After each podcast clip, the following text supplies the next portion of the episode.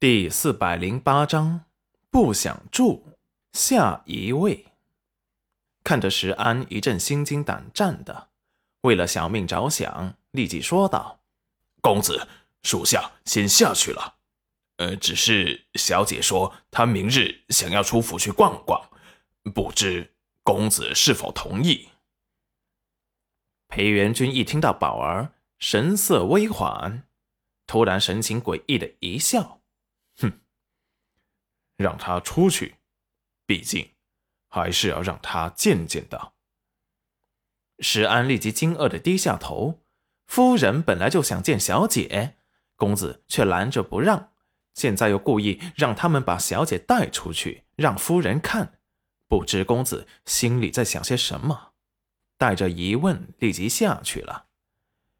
裴元君看着画上他刚才画下的女子。只见赫然是戚云染刚才在酒楼前的模样。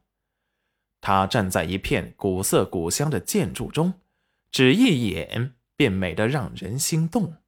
整个京都的美景都不及他万分之一。看着戚云染那绝美的脸蛋，裴元君用手轻抚，唇角带起邪肆。这次看你往哪里逃！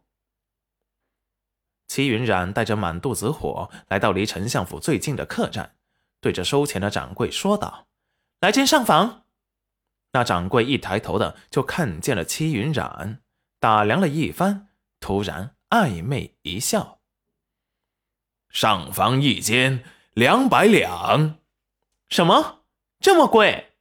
齐云染不敢置信的看着他，只见那掌柜脸色一黑：“不想住。”就下一位，我住，我住。后面的人立即就想把他给挤开。戚云染愣了一下，他身后什么时候排起了长龙？还全是打扮美艳的官家女子。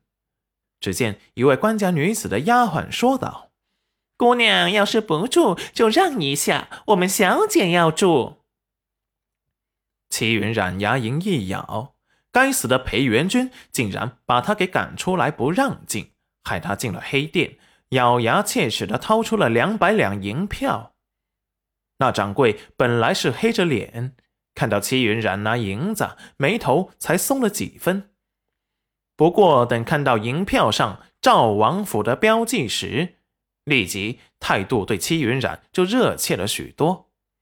谁不知道，这现在赵王府可是太子身边的红人，是他们京城顶级的权贵，更是他们客栈的东家。只听掌柜恭敬的接过银票：“姑娘，客栈是明码标价，童叟无欺。要是你喜欢，我就把那包间一直给你留着，你还可以长期租住。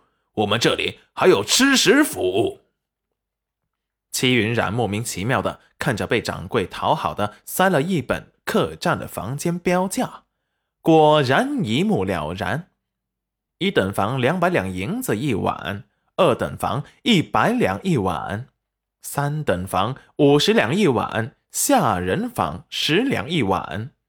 戚云染感觉事情梦幻了，为什么他感觉这房间这么贵？比以前他们来京城时贵了十倍。